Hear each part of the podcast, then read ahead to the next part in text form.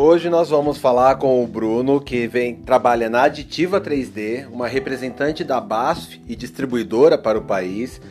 E vamos entender um pouquinho mais da base dos filamentos, o que são tribofilamentos, superpolímeros, compósitos, blendas. Nós vamos conhecer um pouquinho dessa base para poder apreciar melhor o artigo do Bruno na revista Impresso 3D deste mês de janeiro de 2021, que sai agora entre 15 ou 16 e poder entender também o bate-papo que vamos ter quando ele retornar a este podcast, porque já falamos do seu retorno também nesse episódio, já que o tema é muito profundo e nós queremos que não só os usuários modernos, os atuais, aqueles que já estão trabalhando com impressão 3D, desfrutem, mas também aqueles que estão embarcando agora, que possam aproveitar esse momento e entrar com esta bagagem extra no mercado da manufatura aditiva, da impressão 3D. Então, fica com a gente que esse bate-papo tá super legal. Confere logo depois da vinheta. Vai!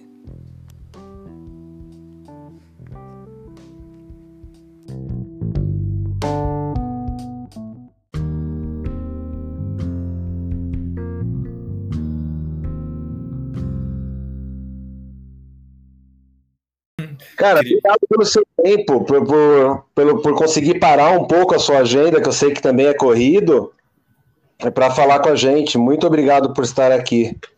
Claro, cara, eu que agradeço o convite também, né?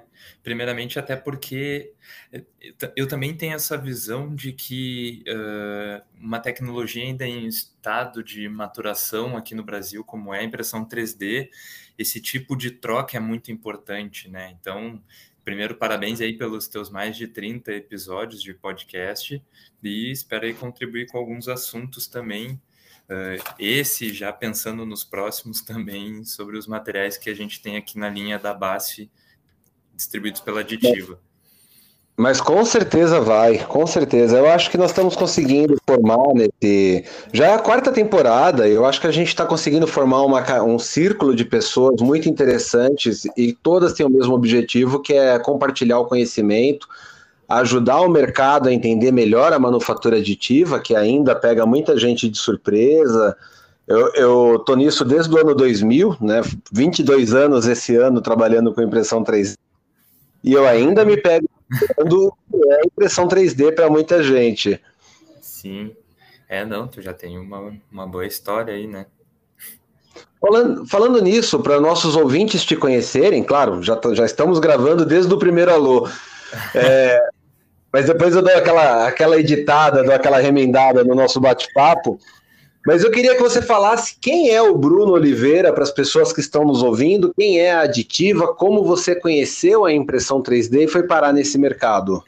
Claro, uh, sim, vamos, vamos lá então. Para todo mundo que está ouvindo, né, muito prazer. Meu nome é Bruno Oliveira. Eu sou engenheiro de materiais formado pela Universidade Federal do Rio Grande do Sul. Moro, moro e trabalho aqui em Porto Alegre também.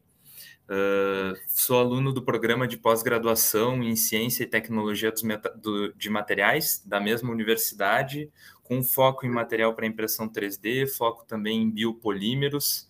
Uh, trabalho com trabalho, estudo impressão 3D, então, desde a época da minha graduação.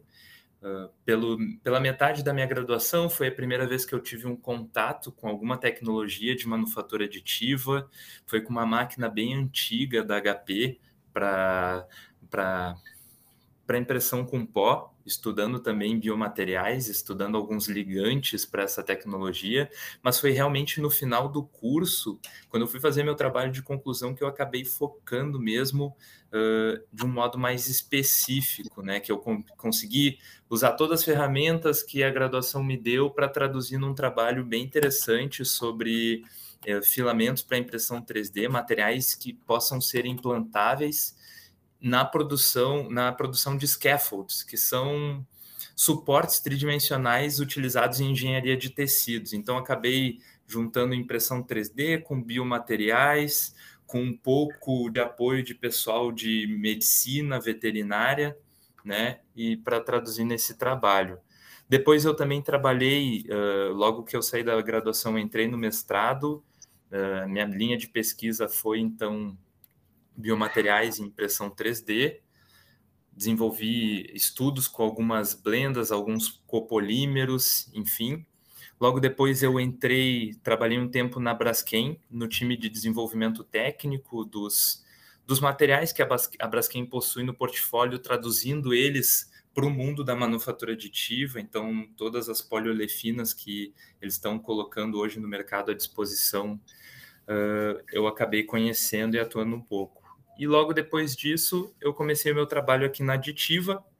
A Aditiva é a distribuidora dos materiais para impressão 3D da BASF aqui no Brasil e na América do Sul. Então, a Aditiva é uma distribuidora de produtos químicos que já tem mais de 15 anos de experiência com diversas especialidades químicas e realmente na área de impressão 3D é mais recente, tem dois anos e meio, que, é, que basicamente é o tempo que eu tenho aqui de empresa também. Uh, é uma linha bem completa, esses materiais da BASF, uh, a BASF talvez tenha um portfólio mais amplo de materiais para impressão 3D, porque ela tem um, uma experiência já de longa data, né? tanto no trabalho com resinas quanto plásticos, então traduzir isso para um portfólio de manufatura aditiva acabou sendo relativamente fácil, fácil entre aspas, né? exige todo o esforço de P&D, mas que eles tinham essa expertise e estão cada vez desenvolvendo mais. Então, tem bastante material no portfólio de filamentos, são mais de 15, 20 tipos de filamentos diferentes nas diferentes categorias, filamentos standard, filamentos de engenharia, uma linha bem ampla de materiais flexíveis, a linha de filamentos compósitos, que é, hoje é o tema né, do nosso bate-papo, né, Manuel? Os filamentos Sim. de vidro e carbono, e claro, uma, uma, uma, grande, uma grande área dos materiais da base os filamentos metálicos para impressão 3D, que realmente é algo bem específico desse portfólio. E, enfim, saindo dos filamentos, também tem matéria-prima em pó uh, para SLS, para as máquinas de, de qualquer tipo de máquina de powder bed fusion, as máquinas da HP também, e, e resinas fotocuráveis para todas as técnicas também. Realmente é um portfólio bem amplo. A Aditiva começou o trabalho aqui focado no desenvolvimento do mercado para filamentos, porque entende que é uma dentre essas tecnologias é a que mais se desenvolveu e é a que mais tem a gente vê aplicação hoje, né? Que vai desde o público maker até as grandes indústrias acabam utilizando, podem utilizar uma, um, um material na forma de filamento nos seus projetos, protótipos, peças funcionais, ferramentas, enfim.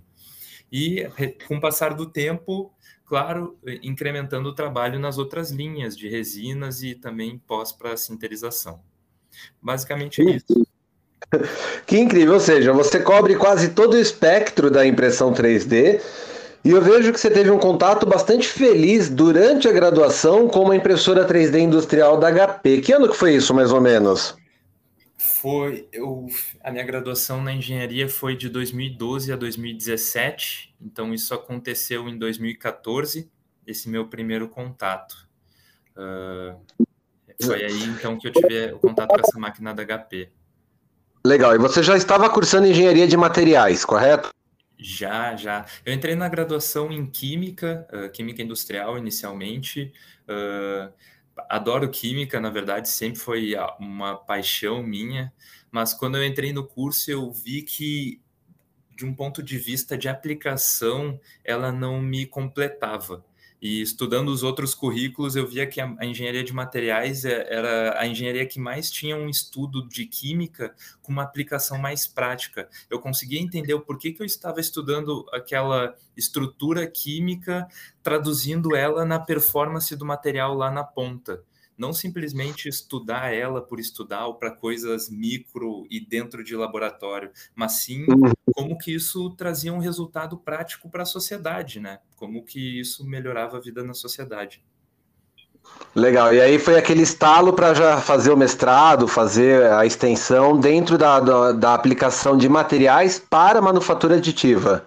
Exatamente, assim que, que surgiu a, né, a demanda de produzir o trabalho de conclusão, eu acabei linkando alguns laboratórios lá da URGS, linkei o laboratório de biomateriais com o laboratório da área de química de superfícies que estavam trabalhando com impressão 3D, uh, juntei as duas coisas e, e, e saiu esse projeto de estudar materiais que pudessem ser aplicados na engenharia de tecidos. Então, basicamente, se tu for pensar, eu fiz um estudo bem profundo de PLA, blendas de PLA com PBAT, policaprolactona, todos materiais que são conhecidos assim uh, da engenharia e dos biomateriais, mas que não tinha tanto estudo deles junto entre esses materiais e o processo de impressão 3D na engenharia de tecidos. Então uhum. foi, foi bem legal. Por esse trabalho foi que imediatamente eu já, ok, vou seguir o mestrado, porque está aqui uma, uma área legal de estudar. E logo depois já eu acabo eu acabo comentando né que eu, eu tenho uma trajetória curta mas ela é bem feliz até agora na, na impressão 3D porque o meu background acadêmico me dá uma boa segurança então, tive a graduação, tive o mestrado, eu tive o meu tempo na Braskem, então, desenvolvendo, né, fazendo parte de um time técnico que desenvolvia esses materiais para impressão 3D, já fecha um, já é uma outra visão desse mundo da manufatura aditiva, e agora aqui na Aditiva eu tenho a oportunidade de coordenar todo o portfólio de materiais de uma maneira que eu sou o coordenador de negócios dessa área aqui, então a parte de business também voltada para impressão 3D, até agora eu tenho fechado todos, abordado a impressão 3D por todos os lados, técnico, Sim. acadêmico e comercial, desenvolvimento de negócios. Deixa eu ver todos os lados mesmo. Você já tem a sua impressora 3D em casa? Cara, não, não tenho. Eu tive muito acesso a todas as impressoras em todos os lugares que eu passei e acabei não tendo em casa, mas nunca me faltou oportunidade para para trabalhar num assim? Eu pergunto só para te aborrecer mesmo, porque eu também tenho uma carreira acadêmica e industrial, né, voltado já desde 2000 trabalhando com estrátases, e as nossas empresas foram se encontrar com a Method X, quando ela lançou o filamento da BASF de metal. Sim. E aí foi meu primeiro contato com a BASF como usuário, mas é, eu pergunto para aborrecer porque a primeira vez que eu comprei uma impressora desktop com tantos anos de impressão 3D já na, nas costas, e eu descobri que eu não conseguia fazer a calibração da berduega da impressora da, da, da uma fabricante dessas é, open sources é, baratinhas eu falei, nossa, cara, agora eu entendo por que, que o, a, foi quando eu, eu, entendi de vez por que, que a industrial tem aquela, aquele conceito de repetibilidade, aquele conceito de vir com filamento fechado, com chip Pro, né? Sim. 15 anos de impressão 3D nas costas, e quando eu fui usar uma primeira impressora pela primeira vez open source, eu falei, beleza, eu não sei imprimir, ok? Tive que aprender tudo de novo para fazer as open sources funcionarem.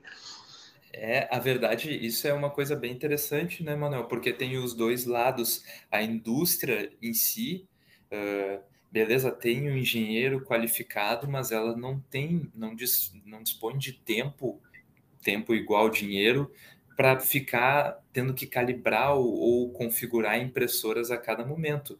Cada Exato. hora que o, que o profissional está ali ajustando o equipamento é uma hora a menos que a impressora está produzindo, né? E, consequentemente, a empresa gerando algum tipo de resultado. E, por outro lado, o público maker, o pessoal que trabalha realmente com essas impressoras uh, de nível de entrada, acaba tendo um background muito fantástico em relação a isso, porque aprende a, a mexer em todas as configurações, aprende a mexer na máquina, aprende a trabalhar com software, aprende, aprende na, na dando murro uh, o que, que é o melhor material, como imprimir cada um dos materiais. Então, tem sempre os dois lados, né?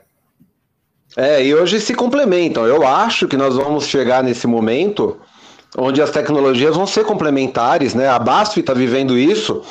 E até ia te perguntar como é que, se você já enfrentou alguma situação de fornecer um material para uma máquina que tem repetibilidade, que tem esse aspecto industrial, que o usuário só precisa colocar, e como foi o risco de oferecer esse material para máquinas que são abertas também, né? A, a Ultimaker, a MakerBot tem o lado que você pode mexer nos settings, e outros fabricantes.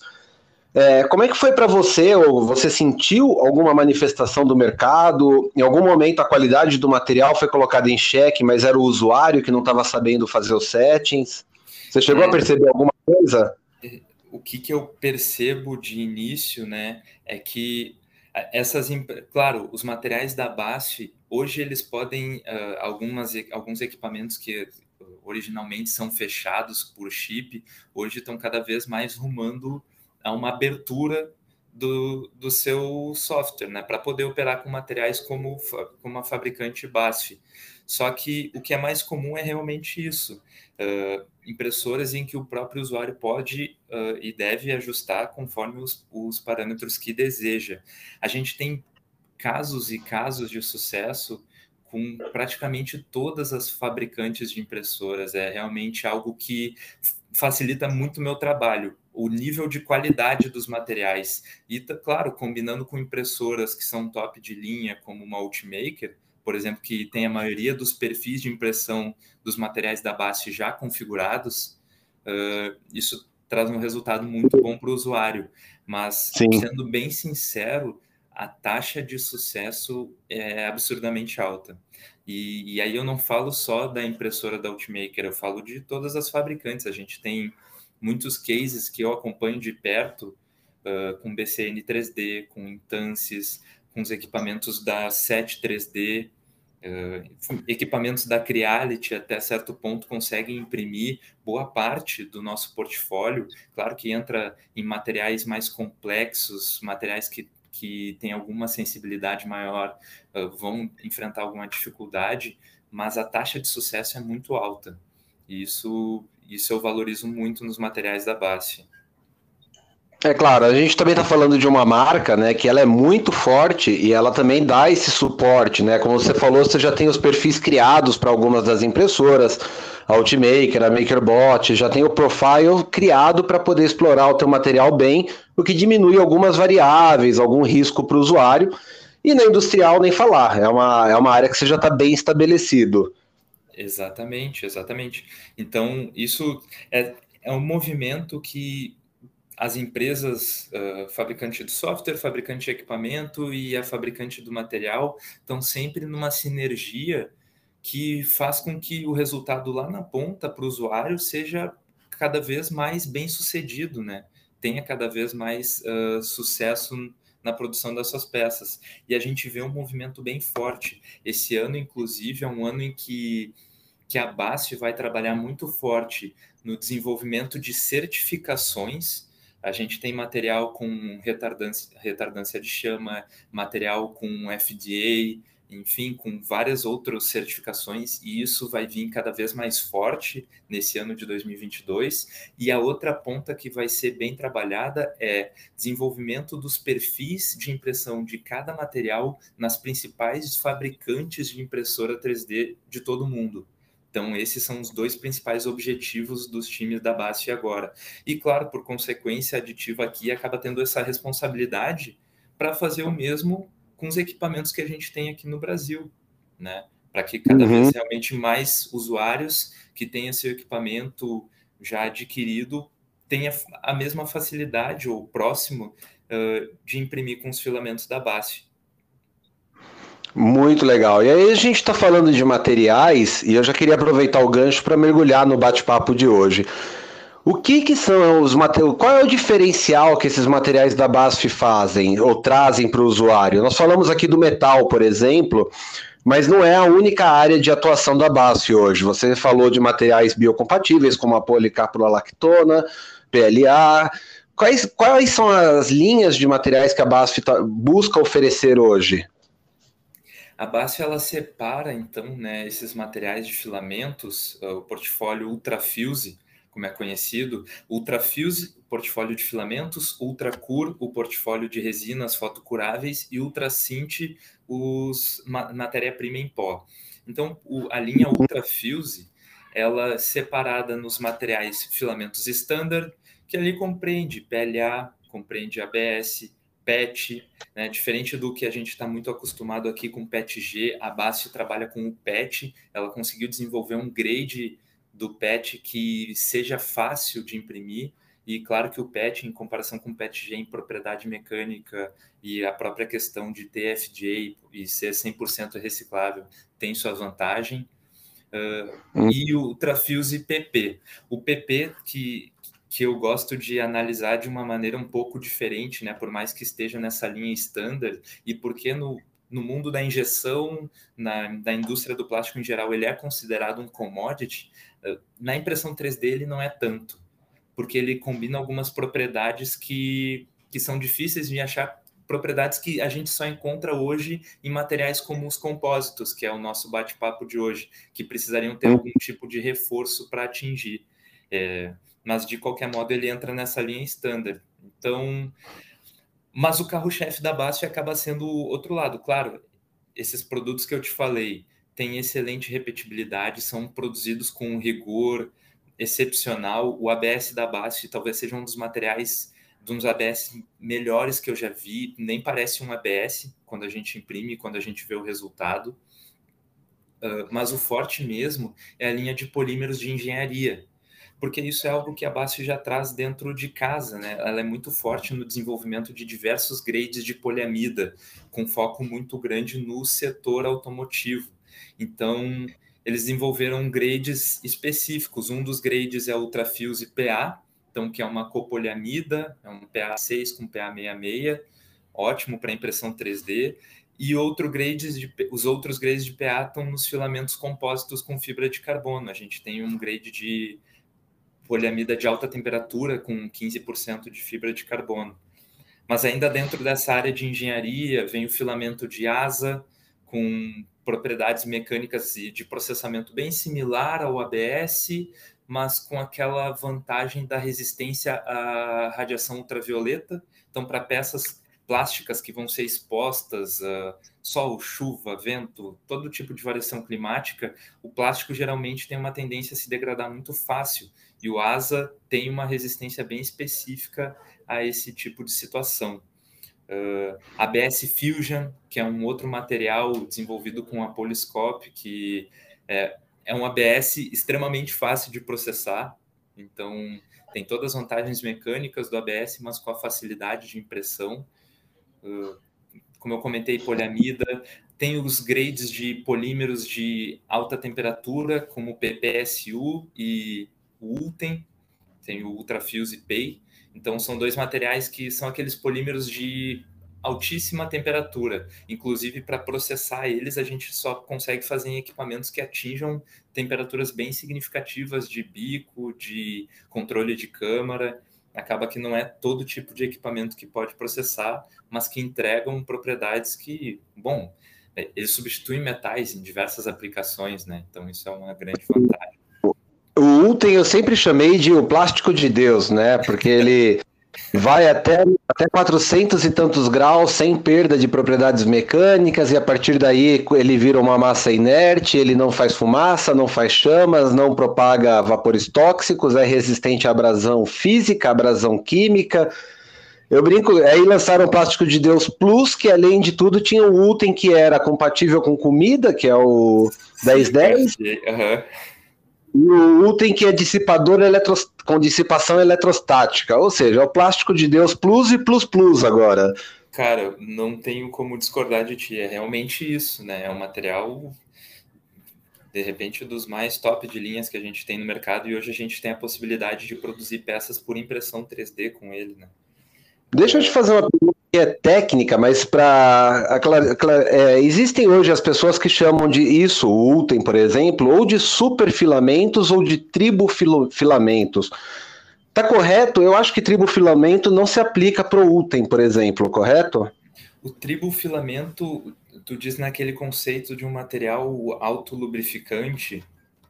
E são materiais como os que a Igos oferece, que Isso, ela é de tribofilamentos, porque são ligas complexas, elas não são um polímero em especial, né? Então, tanto que são vendidos com números de séries em geral, Igos 9085, 7740. Olha, o Uten talvez possa se encaixar nessa configuração, né? Porque ele também é uma blenda e, e é categorizado pelo, por esses números que nem tu falou. É, então pode as duas, as duas acepções estão corretas. Superpolímero ou um tribofilamento, talvez até o tribofilamento seja o termo academicamente correto e superfilamento é o termo mais popular, talvez.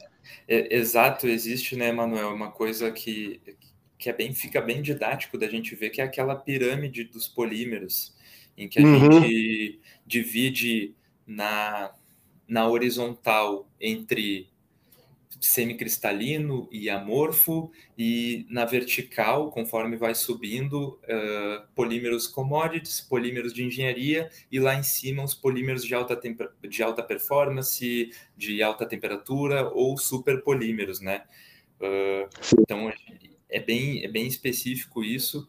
Uh, é até interessante, né? Conforme vai subindo, a gente vai melhorando propriedade, vai melhorando performance, vai dificultando o processamento e também aumentando o custo também, né? Claro, porque não? Pela uhum. entrega deles. Mas realmente, UTEM, PPSU, PIC, uh, todos eles estão lá na, na ponta de cima da pirâmide. É, a família mais poderosa hoje do, dos polímeros seriam esses caras, né?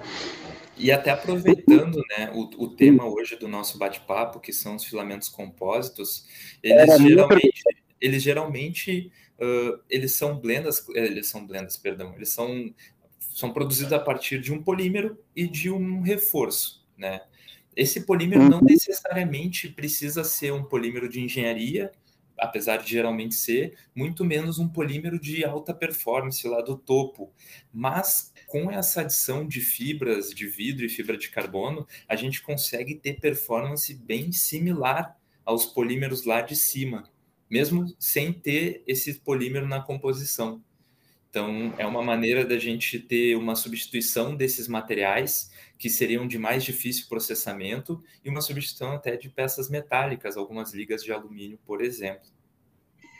No, num paralelo para a audiência que está chegando agora na impressão 3D, nós temos os filamentos que são, é, como nos Vingadores, aqueles que já têm poderes, né, como Thor, a, aqueles que são mágicos, como, sei lá, o Doutor Estranho, e nós temos aqueles que têm um, um aprimoramento, como o Homem de Ferro, que é uma pessoa comum, como o arqueiro, o arqueiro, como a Viúva Negra, que são pessoas comuns com algum aprimoramento que ajudam elas a, a andar com o, o time Esquadrão Classe A para falar numa linguagem de cinema, certo?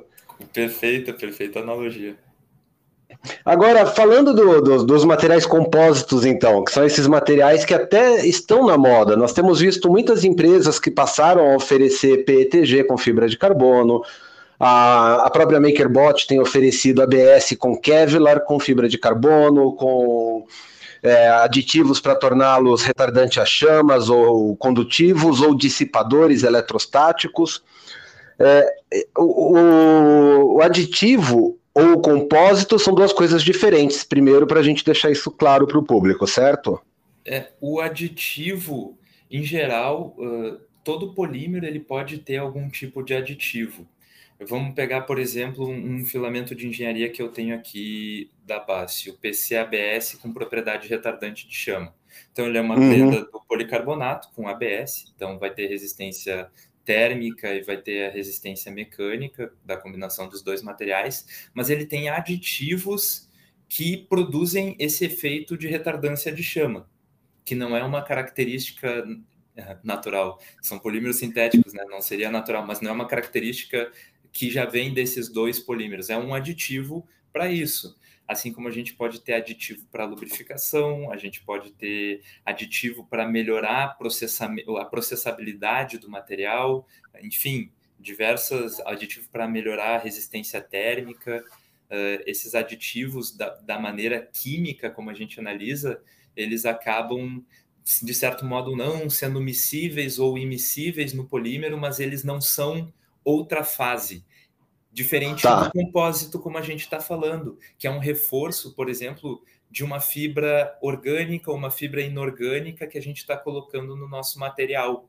Então, a gente tem uh, uma mistura entre um polímero e a fibra de carbono, dois materiais diferentes, um polímero e a fibra de vidro.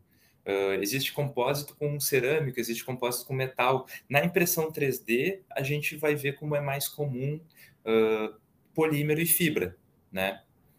Uhum. Essa basicamente é a diferença. E quando a gente fala de fibra, nós temos uma, nós tivemos uma live no final do ano passado com o pessoal da revista e uma pessoa levantou a seguinte, a seguinte questão com relação à fibra. A fibra de um material compósito ela é como se fosse uma canoa. Geralmente ela é uma forma esticada e arredondada. Então a, a ideia de uma canoa dessas de fazer stand-up paddle, o cara que vai uma prancha, talvez seria uma acepção, uma, uma metáfora mais próxima. Como é que funciona para deixar essas pranchas todas alinhadas no perfil do filamento para que ela possa realmente agregar é, resistência mecânica e não atrapalhar o processo da impressão 3D? Existe essa questão, certo? Da, de alinhar a fibra com a trama do material. Existe, existe sim, e é um ponto muito importante.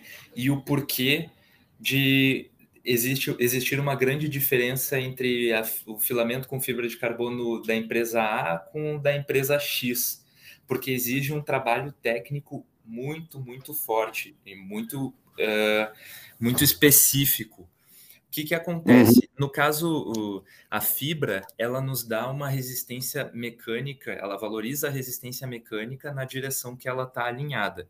Perfeito. Por isso que quando a gente vê, se, se pegar o pé da letra, que, aqueles compósitos que são feitos com fibras contínuas têm uma vantagem. Claro que exigem equipamentos em que vão imprimir num bico o teu polímero e no outro bico a tua fibra, uh, tem uma limitação dos materiais, mas a entrega em performance, ok, realmente é superior. No caso uhum. dos filamentos que a gente está falando, a, vamos pegar um exemplo, uh, poliamida com 15% de fibra de carbono. Essas, uhum. Esses 15% de fibras curtas de carbono já estão dentro do nosso filamento, ok? A impressão, o processo de impressão vai se dar da mesma maneira que os polímeros convencionais, porque a fibra já está lá dentro. No momento em que a gente for fundindo e depositando o material sobre a nossa mesa de impressão e camada por camada, as fibras curtas elas vão se orientando nesse sentido da deposição. Então, até por isso que quando a gente trabalha com materiais uh, compósitos, é importantíssimo a gente pensar o projeto da nossa peça. Onde é que vai estar a solicitação mecânica? Onde é que eu preciso ter o reforço nessa minha propriedade mecânica quando eu for estar uh, atuando na minha peça? Porque com isso eu consigo orientar ela de uma maneira que, quando eu depositar, as fibras estejam alinhadas no sentido em que esse esforço mecânico vai ser aplicado. Legal, legal. Deixa eu até traduzir isso daí para quem está chegando agora. Quem já é ouvinte recorrente já sabe que eu falo isso todo episódio. Mas a impressão 3D ela não tem a mesma resistência mecânica, naturalmente, com qualquer material que a gente faça hoje, em filamento principalmente, em todos os eixos. Eu gosto de comparar que as pessoas alinhem seus dedos da mão direita, então estique como se fosse uma palma para dar uma raquetada na, numa peteca de praia. E aí os dedos alinhados, eles podem parecer as, as camadas de filamento alinhadas. Se eu fizer uma força puxando a ponta dos meus dedos paralelo, eu tenho a máxima resistência mecânica, a fibra está alinhada com o esforço. Agora, se eu fizer uma força que agarro dois dedos e tento separá-los, eu tenho a mínima resistência mecânica, porque eu estou agindo para delaminar as camadas, eu estou tentando separar os dedos. Na impressão 3D com fibra, ela também é anisotrópica, que é o nome desse efeito, anisotropia. Correto? Corretíssimo. Na verdade, nessa impressão com fibras é quando a gente vai ter mais acentuado esse efeito da anisotropia, né? Que é um efeito em que as propriedades em diferentes direções uh, é diferente. A, a isotropia diria que tanto para um lado quanto para o outro a gente vai ter a mesma resistência mecânica. Como agora a gente está orientando a fibra no sentido do, do fluxo do material fundido, pensa que a gente vai estar tá ainda aumentando a resistência na direção dos dedos, como tu explicou, certo? Sim. Então vai parecer, não quer dizer, né? Até porque a gente tem Uh, tá, na, no, nesses compósitos com fibra, a gente está usando polímeros que têm uma excelente adesão entre camadas. Mas vai parecer que a gente está deixando um lado muito mais forte e o outro está deixando bem mais fraco, porque a gente está aumentando ainda mais aquela dire... a resistência naquela direção que já era forte, já era a, a direção uh, de maior resistência do material, mesmo sem a fibra. Uhum. É muito é, é, importante destacar isso, porque as pessoas acham que a material com fibra, ou materiais com cargas em geral, os compósitos, que tem esse nome justamente porque são matérias-primas compostas de mais de um, um, material, ABS, com fibra de, de vidro, com fibra de carbono, é, é mágico. Né? Ah, essa peça quebrou porque era ABS puro. Agora fiz ABS com fibra de vidro e parece que quebrou mais rápido. Não, é porque ele não é mágico. Tem todo um, um pensamento hoje que até descobri num curso de pós-graduação do Senai que chama é, é, Designing for Additive Manufacturing. É uma nova cadeia projeto que está nascendo, que é já fazer o projeto pensando que aquela peça vai ser impressa, com qual material vai ser utilizado, e valorizar as características e minimizar os defeitos que aquele processo ofereça. Defeitos ou características, é, restrições, chame como quiser, mas são, você tem uma nova forma de pensar para desenhar peças assim hoje. Exato, né? E, e, esse é um grande, é a grande virada de chave da, da impressão 3D agora, porque até então muitos dos projetos eles eram pensados para impressão 3D de acordo com a mentalidade de, de métodos como a injeção, conformativos, ou pior, como métodos em que a gente tem remoção de material, como a usinagem. Então, a gente não estava pensando no alívio de massa que a gente podia ter, na direção preferencial em que a solicitação mecânica aconteceria na minha, festa, na minha, na minha peça. Por exemplo, se eu vou ter uma barra, eu sei que eu vou ter que ter uma resistência à flexão. Eu não posso imprimir ela de uma maneira em que o esforço fique na parte separando. que eu vou estar separando as linhas, né? as, as camadas. Então, são coisas simples, mas que tem que ser pensadas, né? Isso é o exemplo inicial. E aí o resto tudo vem com o que tu comentou. Design think talvez vai ser design pensado para design pensado para manufatura aditiva vai ser a grande virada de chave para a gente aproveitar o máximo da tecnologia. Uhum. E aí nós entramos num outro fator é, hoje nós temos esses materiais compósitos, mas qualquer material aceita qualquer forma de compósito? Existe algum tipo de restrição ou de mentalidade que eu tenho que ter quando eu for buscar novos materiais no mercado? Como é que funciona a engenharia desse material, o desenvolvimento de um ABS com Kevlar, ou com fibra de vidro, ou com fibra de carbono, ou com talco mineral, talco orgânico? Sim, uh, exatamente. A gente tem que pensar as, as duas coisas, né? A gente tem que pensar, um, na nossa. O que, que a gente quer? A gente não precisa pensar o material primeiro. A gente tem que pensar na performance que a gente quer final da peça. Beleza, ela vai precisar ter uma resistência térmica e resistência. Uh, uma resistência mecânica superior. Ok, a gente já sabe que a nossa base, a, o nosso polímero utilizado ele não pode ser um polímero que, que aguente baixa temperatura. Então, para isso, eu já vou desenvolver com um grade de ABS para cima. Ok, uh, como que, que eu vou querer adicionar? Vai ser fibra de vidro, fibra de carbono? Cada uma vai ter a sua especificidade. Uh, a fibra de vidro ela é melhor para quando a gente está trabalhando com com outros materiais que sejam inertes químicos, porque ela tem uma boa inércia química, uh, para materiais em que a gente quer aumentar a rigidez, a dureza, a fibra de vidro é, é muito interessante. Para materiais com, se a gente quer uma propriedade térmica, de, uh, térmica, elétrica diferente, a fibra de carbono já é mais indicada. Então, uhum. a gente tem que pensar no final, porque hoje existe muita possibilidade em termos de material e processo de desenvolvimento desses materiais. Então, até isso que a BASF pensa, porque a gente não está pensando, surge uma aplicação e eu te empurro um material do portfólio, porque eu tenho limitado esses quatro materiais do meu portfólio. Não, surge a tua aplicação e a gente vai entender qual material melhor se aplica. Eu não vou limitar a tua aplicação aos materiais, mas eu vou uhum. ver dentre os materiais qual que vai atender melhor essa aplicação, né? E o desenvolvimento vai basicamente assim: o que, que a gente quer? A gente quer um material mais fácil de processar? Daí a gente tem um PLA, quer melhorar um pouco a, a, resistência mecânica, ok, adiciona fibra. Por mais que eu acho que um PLA com fibra acaba não tendo tanto sentido. Para mim, eu já julgo é, que. Quando... com rodas esportivas, né? Você fala é, por quê? Exato, exato.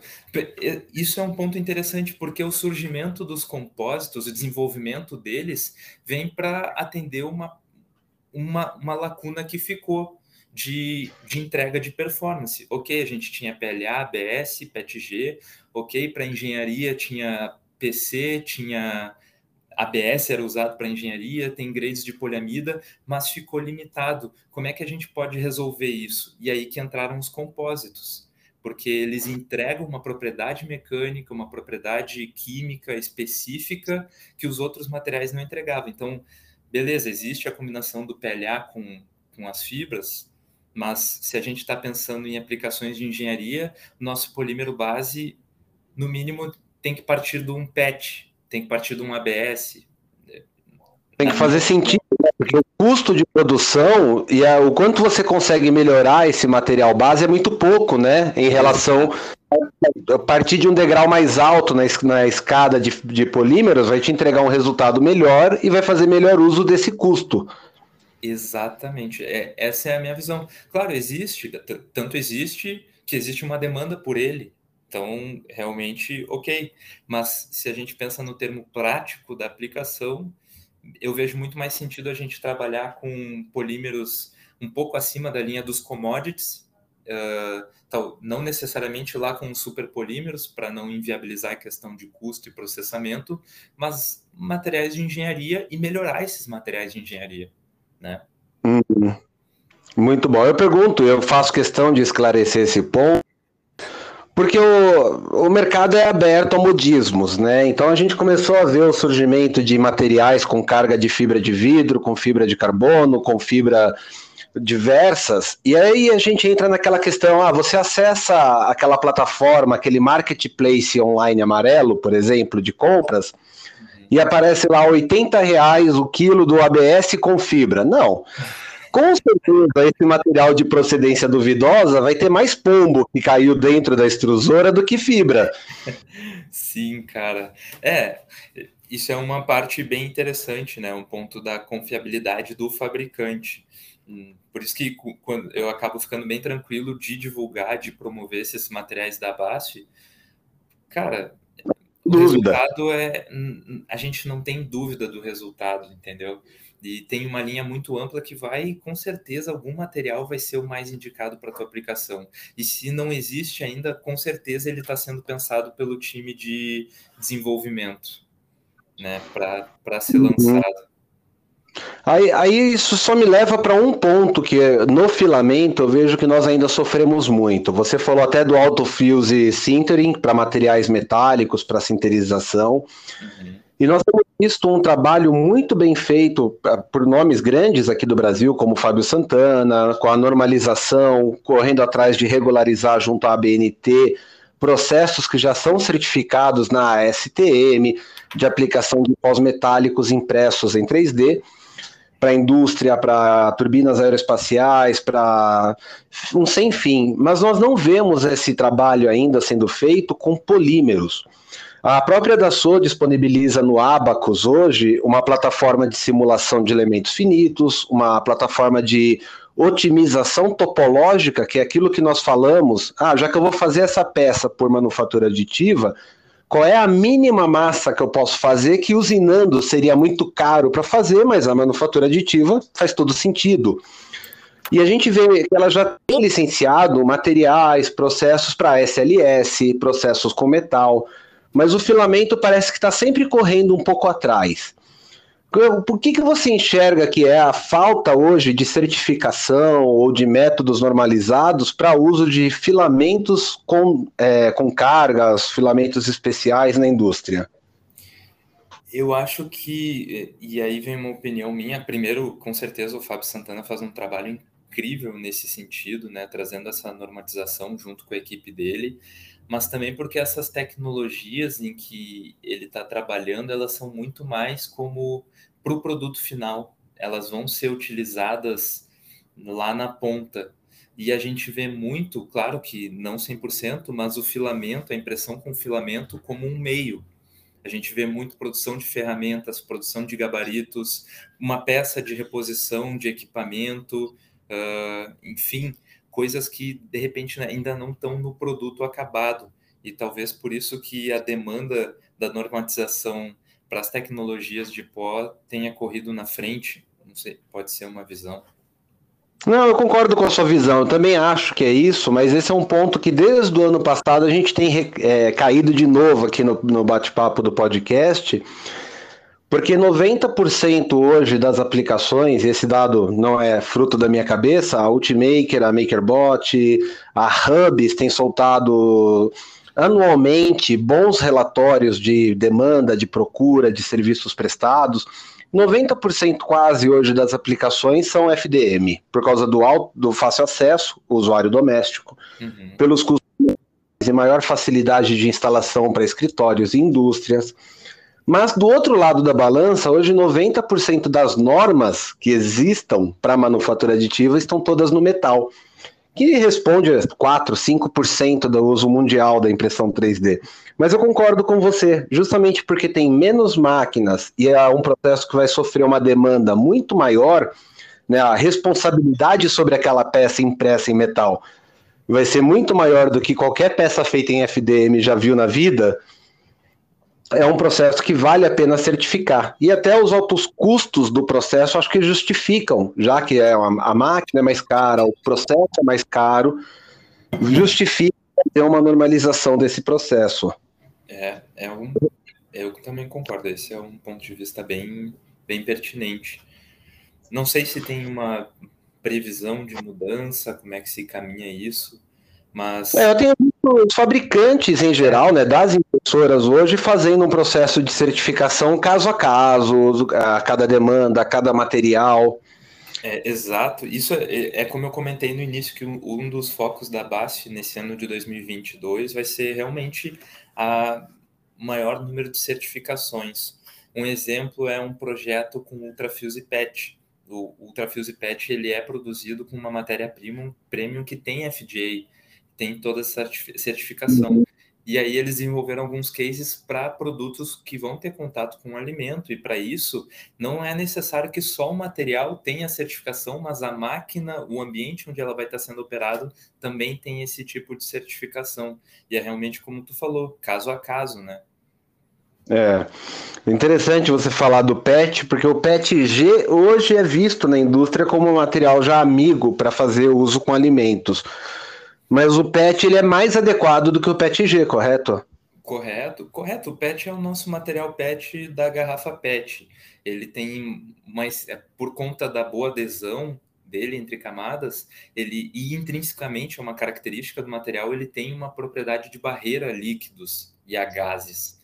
Então isso uhum. impede migração Uh, muito indicado para contato com água, muito indicado para ambientes úmidos e, claro, tendo a certificação da FDA, contato com alimentos também, né? Exato. Vocês pretendem trazer essa certificação do FDA para o Brasil? Uh, seria algo como Anvisala, né? Passar pela Anvisa ou alguma coisa assim?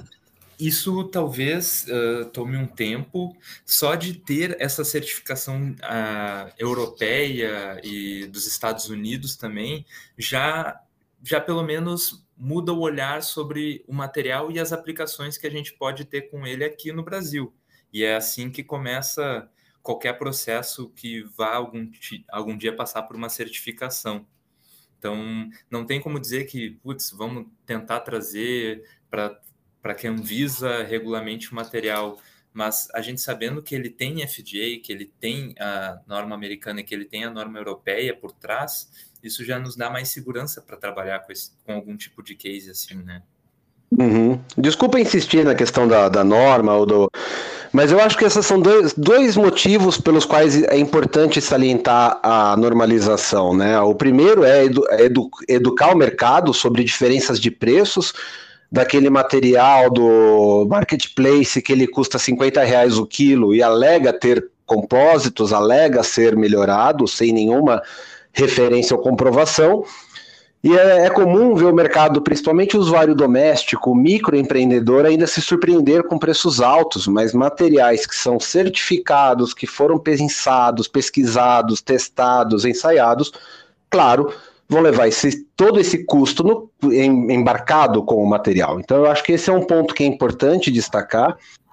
E o segundo ponto que eu chamo a atenção é que eu, eu acho que nós vivemos ainda um momento dos bandeirantes desbravando a mata. Né? Uhum. Uma empresa ela pode achar que vai, ah, eu não vou investir agora no, numa pesquisa e desenvolvimento para transform, transformar o método tradicional em manufatura aditiva, porque a hora que eu conseguir achar o caminho exato que me atende, aparece uma norma e todas as empresas vão poder fazer também. Você acha que existe essa sensação de desbravador que vai abrindo o caminho, sofre para fazer o caminho e depois ele criou uma estrada para todos que vêm atrás, mas quando você é um bandeirante, tudo bem, mas quando você é uma empresa, você não quer exatamente criar o caminho para os outros. É, eu acho que existe sim, mas ao longo desse período que eu tenho aqui em contato com algumas empresas e por onde eu passei, uh, eu vejo que a, a tendência é que Vamos analisar o que, que representa a impressão 3D, a manufatura aditiva, em termos de porcentagem nas técnicas de produção a nível global. É pouquíssimo. A gente, uhum. tem, um, a gente tem um bolinho muito pequeno. E a gente querer agora ficar querendo grandes fatias desse bolo pequeno não é uma grande vantagem, né? Vale muito mais a pena a gente gerar esforço, gerar valor, seja na forma de equipamento, na forma de software, na forma de material de, alta qualidade, criar novos mercados, ou seja, inflar, crescer esse bolo para que eu tenha uma fatia tranquila depois, beleza? Ela não vai ser o, o, tanto por cento que eu teria dele pequeno, mas eu também daí não teria como fazer ele crescer. Então a gente é. vive ainda um momento de crescer o nosso bolo. E, querer, claro, a concorrência está aí, ela é saudável, quem ganha é o usuário, quando, ela é, quando existe uma competição uh, honesta, mas é nisso que a gente tem que pensar. A gente tem que pensar em entregar cada vez mais valor, não se fechar e querer dominar o mercado, um mercado que ainda é nicho. Vamos crescer. Uhum. E assim. Seria no paralelo, no paralelo aquela velha metáfora, você quer ser cabeça de sardinha ou rabo de baleia, né? Acho que Exato. com relação ao mercado é, você quer metade do cupcake ou a fatia grande de um bolo de casamento? É claro que a fatia grande de um bolo de casamento é muito maior que o cupcake inteiro. Exato. A gente precisa saber que às vezes para crescer a gente vai ajudar os outros, os outros players, os outros participantes do mercado, porque senão o mercado não cresce. Uhum. E não é como um, um, um, mercados já extremamente consolidados e fechados, como da injeção. Ok, lá existe uma briga diferente porque atingiu, já passou da sua fase de maturação, já é a tecnologia das mais consagradas que a gente tem hoje. A manufatura aditiva ainda vai crescer muito, muito, muito mesmo. Eu falo isso, uma experiência que eu tive, né? Uh, em 2019 eu fui na Formnext, que é a feira eh, global de impressão 3D que acontece em Frankfurt.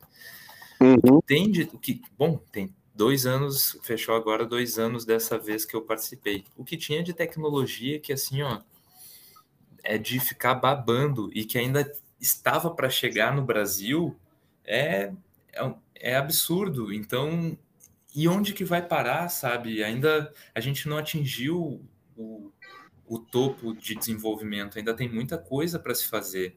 Isso motiva, isso faz pensar cada isso me faz pensar cada vez mais nesse sentido de, cara, tem que ensinar, tem que ensinar o usuário, tem que ensinar que ele tem diversas possibilidades, tem que ensinar que existe um material para tua aplicação, não a tua aplicação tem que se enquadrar com o que um material oferece, porque é só assim que de fato vai vai expandir. Então, essa é uma visão que eu carrego comigo.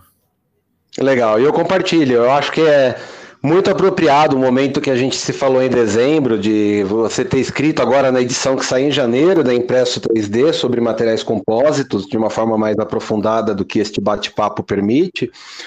E eu acho que a gente compartilha dessa visão da importância de educar o mercado para que justamente ele cresça e novos processos apareçam. Eu dou sempre como exemplo a BCN 3D que você citou lá no início da nossa conversa, que ela era, como muitas empresas, uma empresa de garagem. Era uma empresa montando impressoras Happy, pequenas, E um dia eles criaram e patentearam aquele processo de dois cabeçotes independentes numa mesma impressora. Então podia atuar juntos, um com suporte, outro com matéria-prima, ou os dois podiam ir cada um na metade da bandeja fazer uma peça diferente. A diferença desse processo para as outras impressoras é pequena, é clara qual é a diferença, mas é pequena, não é assim, não descobriram como fazer a impressora fundir a frio. Mas só essa pequena diferenciação fez eles receberem um aporte de 3 milhões de euros em 2018, em 2019 3 milhões de dólares, e agora em 2020 eles compraram ou se fundiram com a Astroprint, que é a maior plataforma de impressão online que existe hoje. Então você vê que seis pessoas numa garagem podem mudar o mundo e receber um financiamento absurdo com uma pequena ideia diferente da multidão. E quando eu vejo esses materiais da BASF, ofertas que vocês estão trazendo e com farta literatura, eu vejo a chance de que mais um micro, pequeno empreendedor brasileiro descubra mais uma vez aquela pequena diferença que faz toda a diferença. E eu acho que é isso que é importante para o nosso mercado. Exato, eu concordo plenamente. Esse exemplo da BCN e esse crescimento meteórico é um dos maiores cases uh, recentes, né, da manufatura aditiva. Claro que tem outros de muito grandes também, mas é esse o sentido, é tu pensar no valor que tu pode agregar uh, para o cliente, para o usuário final. E como tu comentou, a, aditiva com os materiais da BASF tem conseguido apoiar diversos projetos, diversos empreendimentos, uh, projetos dentro de grandes empresas que estavam engavetados porque ainda não tinha um material que atendesse aquela aplicação pela manufatura aditiva. E que hoje que hoje já estão podendo ser acessados por conta disso, por conta dessa disponibilidade de materiais, claro, de equipamentos de alto nível, equipamentos desktop nível industrial, padrão, softwares de alta qualidade, mas que, que não seriam possíveis se a gente não tem uma oferta de um material de qualidade que entregue, entregue esse resultado, né? Então, até por isso, Emanuel, que surgiu que eu tive esse, é, essa ideia do artigo, né? Que eu escrevi o artigo sobre os filamentos compósitos, porque eu sentindo aqui, avaliando o mercado brasileiro, a gente via bastante oferta de PLA, ABS, quando vinha um nível de engenharia PC, tinha o ASA também, tinham grades de poliamida diferentes, ok. E depois disso, seria só, ah, não tem, não tem o que fazer, tem que limitar nisso aí.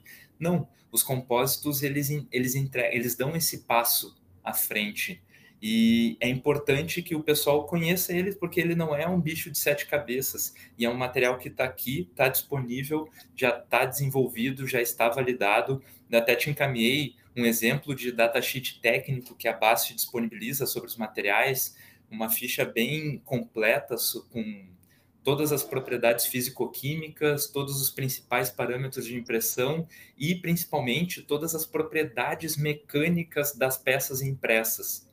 Então, para um time de engenharia, isso é fantástico, porque eu sei onde é que eu posso aplicar cada material, ou se eu tenho uma aplicação e as diversas fichas técnicas da BASF, eu sei qual material vai atender aquela minha aplicação.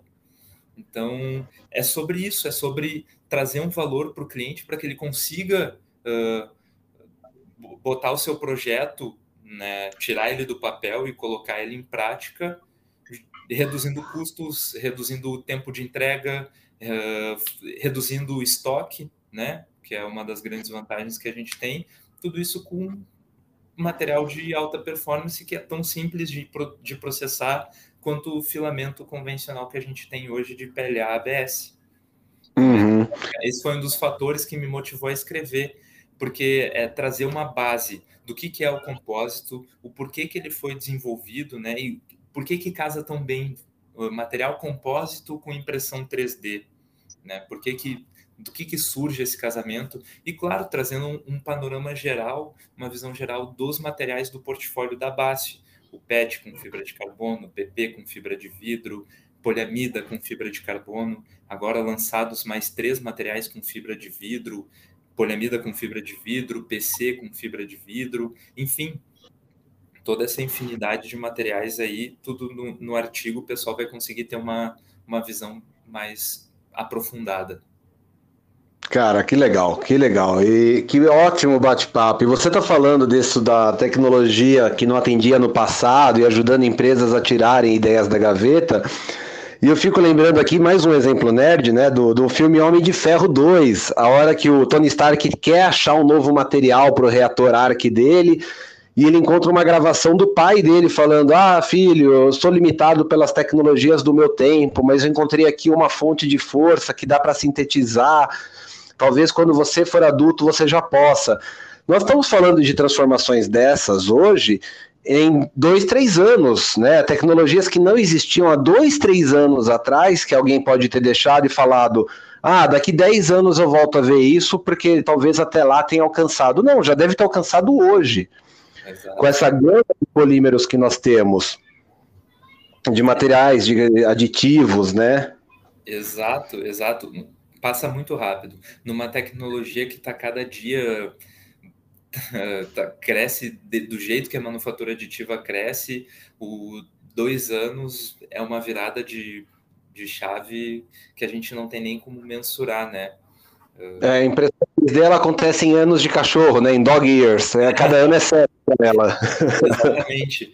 um exemplo, né? Claro, depois dos filamentos compósitos, o que a gente vê que é a, a virada de chave que a Bast traz são os filamentos metálicos.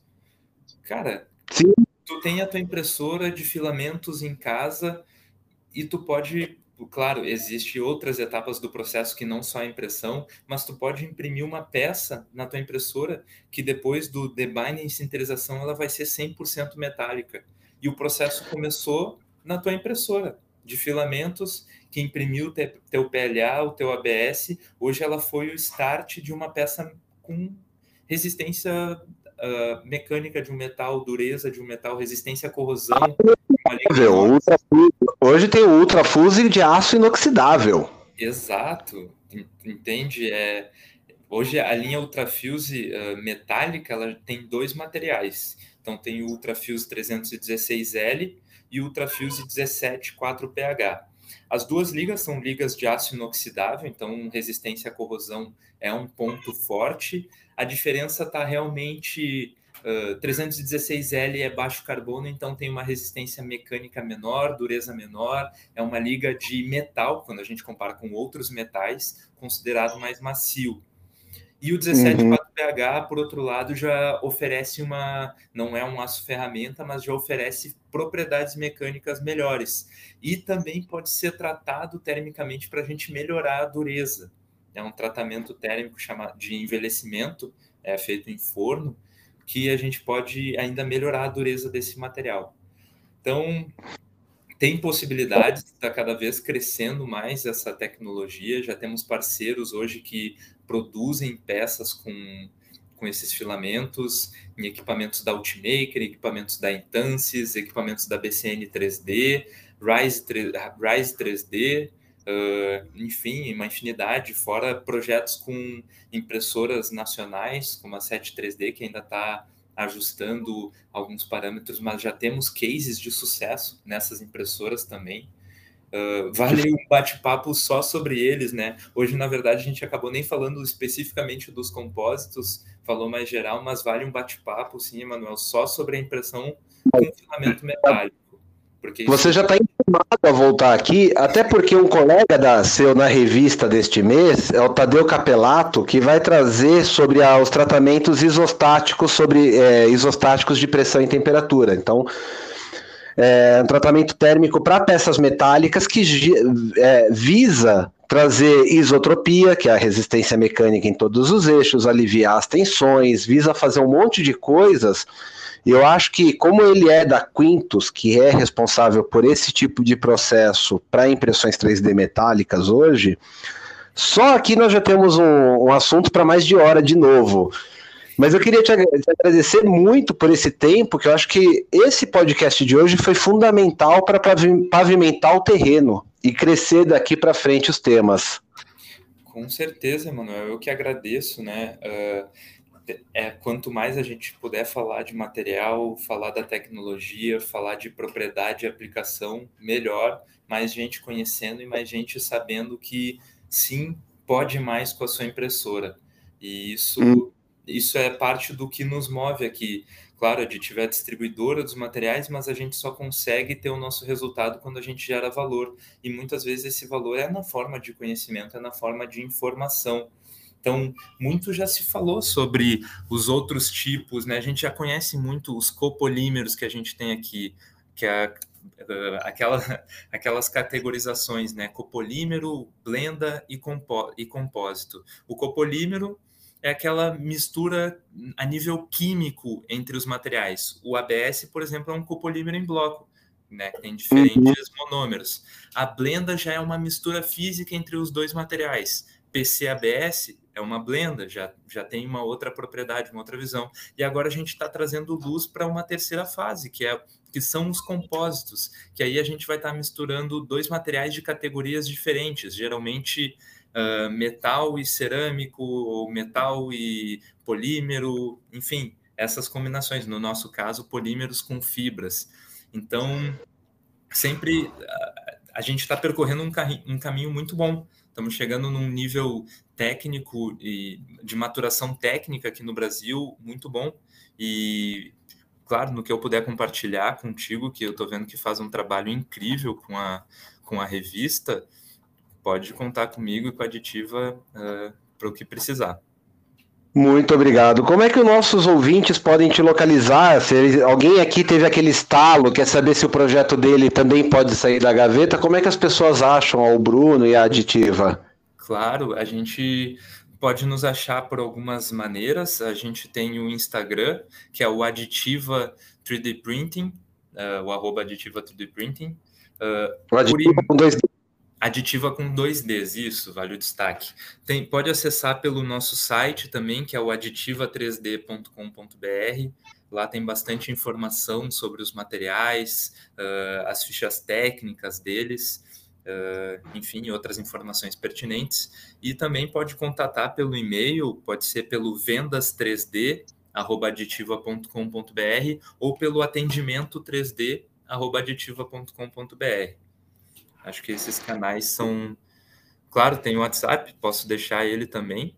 É o 519-9534 2826. E aí, pelo WhatsApp, a gente também consegue bater um papo bem legal. Cara, muito obrigado mais uma vez pelo seu tempo, por parar uma hora da sua vida, uma hora e sete já aqui, para a gente a educar o mercado, por escrever para a revista esse mês e, mais uma vez, está intimado, não é nem convidado, a retornarmos para aprofundarmos em compósitos, em pós-tratamentos e uma série de processos que já são possíveis para FDM e outros processos, resinas. A gente nem tocou em resina também hoje. É. Então tem bastante coisa para falar ainda. Sim. É, não, cara, tu já me trouxe esse tema que envolve fornos os fornos HIPS para para densificar peças metálicas é um tema muito pertinente que combina muito com a impressão 3D metálica. Com certeza isso aí vai, vai render um bom bate-papo aí no futuro. Fantástico. Bruno, obrigado pelo seu tempo mais uma vez. Sucesso e até o próximo podcast. Já, já te considero co-host. Com certeza, pode considerar. Pessoal que ouviu, uh, agradeço aí também a oportunidade. Espero que gostem do artigo. Acho que ele está escrito de uma maneira que realmente vem para a gente ter uma base maior mais aprofundada do que, que é o compósito, como processar, o que, que são as características principais desses materiais com, tão, estão com meus contatos, me coloco totalmente à disposição para qualquer dúvida que ficar aí. Valeu. Maravilha. Valeu, até a próxima. tchau. tchau. tchau.